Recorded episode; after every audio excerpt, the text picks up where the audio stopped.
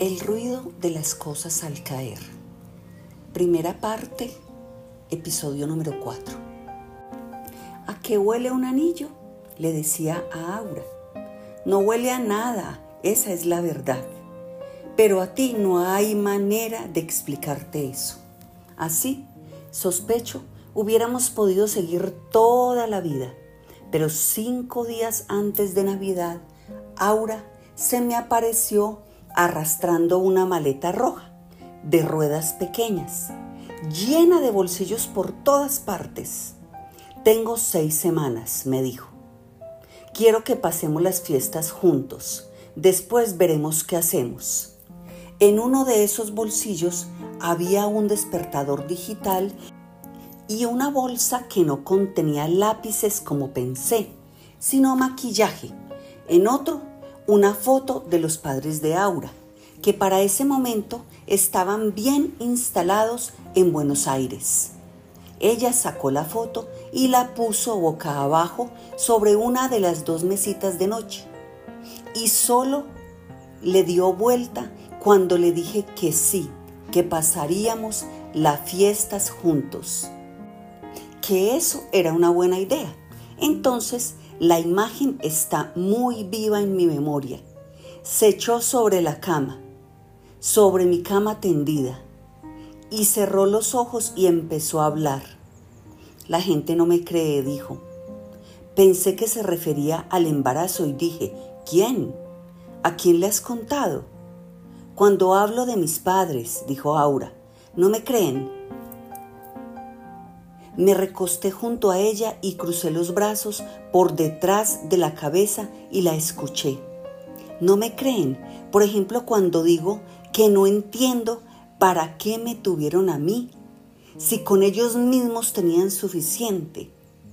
Siguen teniendo suficiente, se bastan a sí mismos. Eso es. ¿Tú has sentido eso? Que estás con tus papás y de repente sobras de repente estás de más. A mí me pasa mucho, o me pasó mucho hasta que pude vivir sola.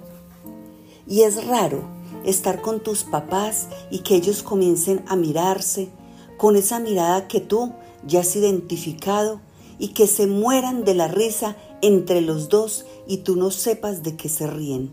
Y peor, que no te sientas con derecho a preguntar. Es una mirada que me aprendí de memoria hace tiempo. No es complicidad. Es algo que va mucho más allá, Antonio. Más de una vez me tocó de niña en México o en Chile. Más de una vez. En una comida con invitados que no les caían bien y que de todas formas invitaban o en la calle cuando se encontraban con alguien que decía idioteces. De repente yo podía adelantarme cinco segundos y pensar, ahora viene la mirada. Y efectivamente, cinco segundos después se movían las cejas, se encontraban los ojos y yo les veía en la cara esa sonrisa que nadie más veía y que ellos usaban para burlarse de la gente como yo no he visto nunca a nadie burlarse de nadie más. ¿Cómo sonríe uno sin que se vea la sonrisa? Ellos podían, Antonio. Te juro que no exagero. Yo crecí con esas sonrisas. ¿Por qué me molestaba tanto? Todavía me molesta. ¿Por qué tanto? No había tristeza en sus palabras, sino irritación o más bien enfado, el enfado de quien ha sufrido un engaño por desatención o negligencia. Sí, era eso. El enfado de quien se ha dejado embaucar. He estado acordándome de algo, dijo entonces. Yo tenía 14 o 15 años. Estábamos a punto de irnos de México. Era un viernes, día de colegio y yo decidí dejarme llevar por unas amigas que no estaban muy de ánimo para la geografía o las matemáticas. Íbamos cruzando un parque. Era el Parque San Lorenzo. El nombre no importa. Y entonces vi a un señor muy parecido a mi papá, pero en un carro que no era el de mi papá. Paró en la esquina mirando hacia la avenida.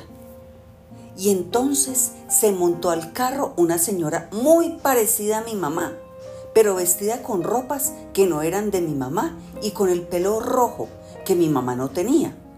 Eso pasaba del otro lado del parque. La única opción que tenía era dar la curva muy despacio y pasar por delante de donde estábamos nosotras. Yo no sé en qué estaba pensando cuando les hice señas de que pararan, pero es que la impresión del parecido era demasiado fuerte. Así que ellos pararon, yo en el andén y el carro en la calle. Y de cerca me di cuenta inmediatamente de que eran ellos eran papá y mamá. Y les sonreí. Les pregunté qué pasaba y ahí comenzó el miedo. Ellos me miraron y me hablaron como si no me conocieran, como si nunca me hubieran visto, como si yo fuera una de mis amigas. Luego he entendido que estaban jugando. Un marido que se encuentra en la calle con una puta cara. Estaban jugando y no podían dejar que yo dañara el juego. Y esa noche todo normal. Comimos en familia, vimos televisión, todo. No dijeron nada. Yo estuve unos días pensando en todo lo que había pasado, pensando sin entenderlo y sintiendo algo que no había sentido nunca, sintiendo miedo. ¿Pero miedo de qué? ¿No es absurdo? Tomó una bocanada de aire, sus labios apretados sobre los dientes, y susurró, y ahora yo voy a tener un hijo. Y no sé si estoy lista, Antonio. No sé si estoy lista. Yo creo que sí, le dije yo. También lo mío fue un susurro, según lo recuerdo. Y luego vino otro. Trae todo, le dije. Estamos listos. Por todo comentario, Aura empezó a llorar con un llanto callado pero sostenido que solo cesó con el sueño. El de 1995 fue un final de año típicamente sabanero, con ese cielo azul intenso que se ve en las tierras altas de los Andes con esas madrugadas en que la temperatura suele bajar de los cero grados y el aire seco llega a quemar los cultivos de papa o de coliflor. Y en cambio el resto del día es soleado y caluroso y la luz es tan clara que uno termina con la piel enrojecida en la nuca y en los pómulos. Durante ese tiempo me dediqué a Aura con la constancia, no, la monomanía de un adolescente. Los días los pasábamos caminando por recomendación del médico y dando largas siestas, ella, leyendo lamentables trabajos de investigación, yo, o viendo en casa películas piratas que se anticipaban en varios días a los estrenos de la exigua cartelera, ambos. Por las noches Aura me acompañaba a las novenas que daban mis familiares o mis amigos y bailábamos y tomábamos cerveza sin alcohol y encendíamos rodachinas y volcanes de pólvora y lanzábamos voladores que estallaban con estrépitos de colores en el amarillento cielo nocturno de la ciudad. Esa oscuridad que nunca es perfecta y nunca, nunca me pregunté ¿Qué estaría haciendo en el mismo instante Ricardo Laverde? Si también él rezaría las novenas, si también habría pólvora en ellas y si él lanzaría voladores o encendería rodachinas, y si lo haría solo o en qué compañía. La mañana que siguió a una de esas novenas, una mañana nublada y oscura, Aura y yo tuvimos nuestra primera ecografía. Aura había estado a punto de cancelarla y lo habría hecho si ello no hubiera implicado esperar 20 días más para tener noticias de la criatura, con los riesgos que eso implica. Pues no era una mañana como cualquiera, no era un 21 de diciembre como cualquier otro 21 de diciembre de cualquier otro año. Desde primeras horas de la madrugada, las emisoras y los periódicos nos habían contado que el vuelo 965 de American Airlines proveniente de Miami y con destino final en el Aeropuerto Internacional Alfonso Bonilla Aragón de la ciudad de Cali se había estrellado la noche anterior contra la ladera oeste de la montaña El Diluvio. Llevaba 155 pasajeros a bordo, muchos de los cuales ni siquiera iban a Cali, sino que pretendían tomar en conexión el último vuelo de la noche hacia Bogotá. Al momento de la noticia se habían contabilizado solo cuatro sobrevivientes, todos con heridas graves, y no se superaría esa cifra. Yo supe de los infaltables detalles, que el avión era un 757, que la noche era limpia y estrellada, que comenzaba a hablarse de un error humano por la noticia que se anunció en todas las emisoras. Lamenté el accidente, sentí toda la simpatía de que soy capaz por la gente que esperaba a sus familiares para pasar con ellos las fiestas, o la que, en su silla de avión, comprende de un momento al otro que no llegará, que está viviendo sus últimos segundos. Pero fue una simpatía efímera y distraída y de seguro se había extinguido cuando entramos al cubículo estrecho donde Aura, acostada sin camisa, y yo, de pie junto a la pantalla, recibimos la noticia de que nuestra niña, Aura, estaba mágicamente segura de que era una niña, que en aquel instante medía 7 milímetros, gozaba de perfecta salud en la pantalla negra había una suerte de universo luminoso, de confusa constelación en movimiento, donde nos decía la mujer de la bata blanca, estaba nuestra niña. Esa isla en el mar, cada uno de sus siete milímetros era ella. Bajo el resplandor eléctrico de la pantalla vi a Aura sonreír y esa sonrisa, mucho me temo, no se me olvidará mientras viva. Luego la vi llevarse un dedo al vientre para untárselo con un gel azul que había usado la enfermera. Y luego la vi llevarse el dedo a la nariz para olerlo y clasificarlo según las reglas de su mundo. Y ver aquello fue absurdamente satisfactorio como una moneda encontrada por la calle.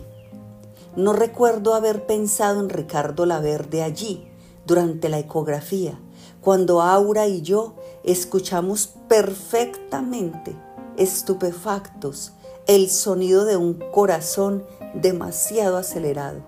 No recuerdo haber pensado en Ricardo Laverde después, mientras Aura y yo anotábamos nombres de mujer en el mismo sobre blanco del hospital en que nos habían entregado el informe escrito de la ecografía.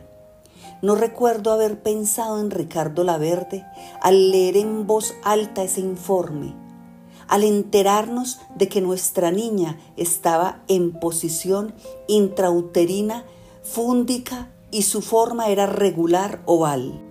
Palabras que a Aura le sacaron violentas carcajadas en mitad del restaurante.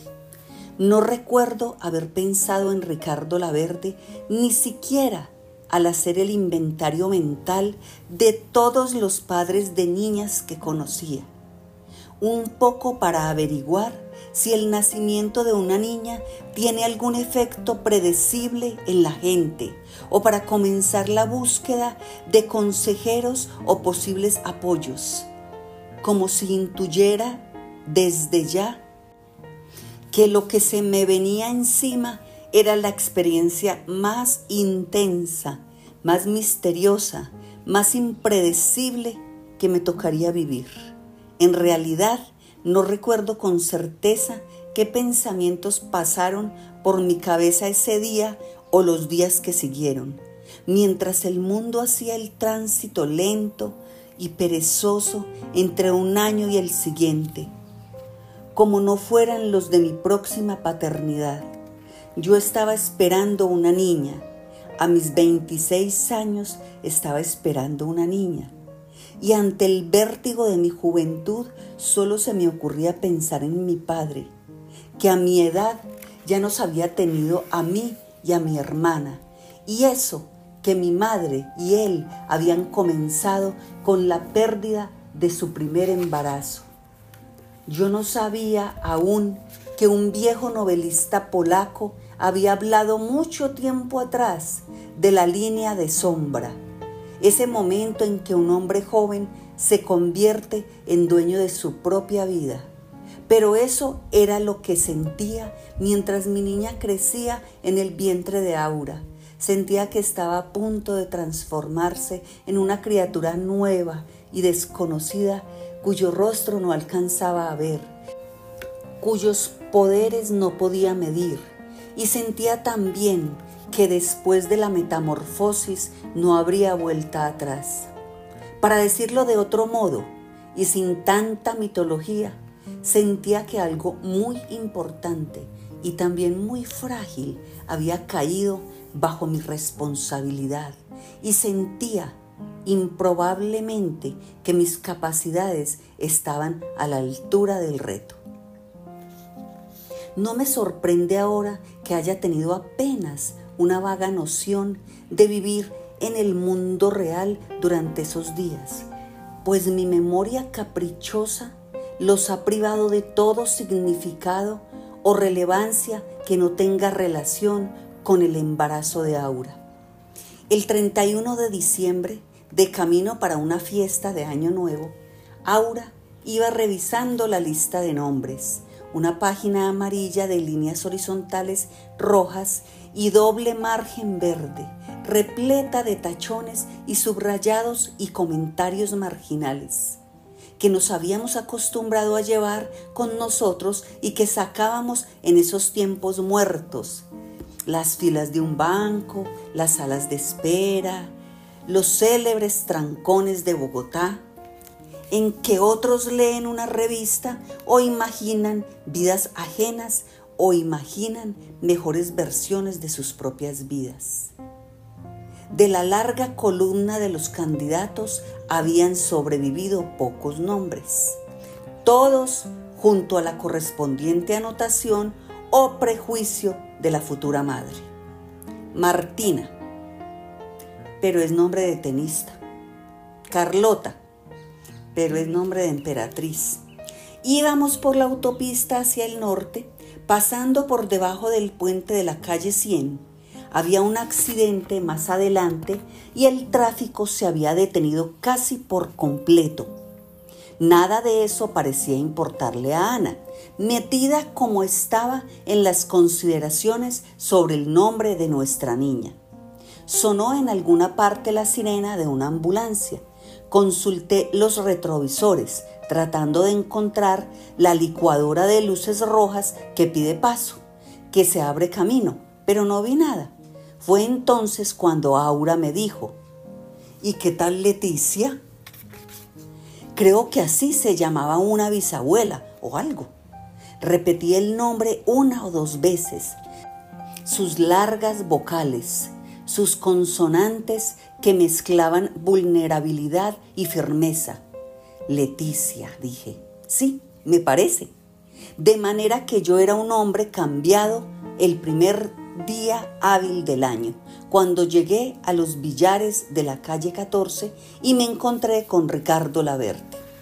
Y recuerdo muy bien que llevaba una sola emoción en el pecho, simpatía por él y por su esposa, la señora Elena Fritz, y un deseo intenso, más intenso de lo que nunca hubiera previsto, de que su encuentro durante las fiestas hubiera tenido las mejores consecuencias.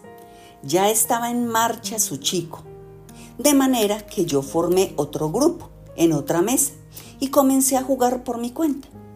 La verde no me miraba, me trataba como si no nos hubiéramos visto la noche anterior. En algún momento de la tarde pensé, los demás clientes se irían dispersando y los mismos de siempre terminaríamos la tarde como en un baile de sillas. Ricardo Laverde y yo nos encontraríamos, jugaríamos un rato y luego, con algo de suerte, reanudaríamos la conversación de antes de Navidad. Pero no fue así. Cuando terminó de jugar, lo vi devolver el taco a la rejilla. Lo vi comenzar a caminar hacia la salida. Lo vi arrepentirse. Lo vi acercarse a la mesa donde yo terminaba de tacar. A pesar del sudor profuso de su frente, a pesar del cansancio que bañaba su rostro, no hubo en su saludo nada que me causara preocupación. Feliz año, me dijo desde lejos. Cómo lo trataron las fiestas, pero no me dejó contestarle. O bien, de alguna manera, interrumpió mi respuesta, o hubo algo en su tono o en sus ademanes que me hizo pensar que su pregunta era retórica, una de esas cortesías vacuas que hay siempre entre bogotanos y que no esperan una contestación mediática o sincera. La verde se sacó del bolsillo un casete negro de apariencia anticuada, cuya única identificación era una etiqueta de color naranja y en la etiqueta la palabra Bass. Me lo mostró sin separar demasiado el brazo del cuerpo, como alguien que ofrece una mercancía ilegal. Unas esmeraldas en la plaza, una papeleta de droga junto a los juzgados penales.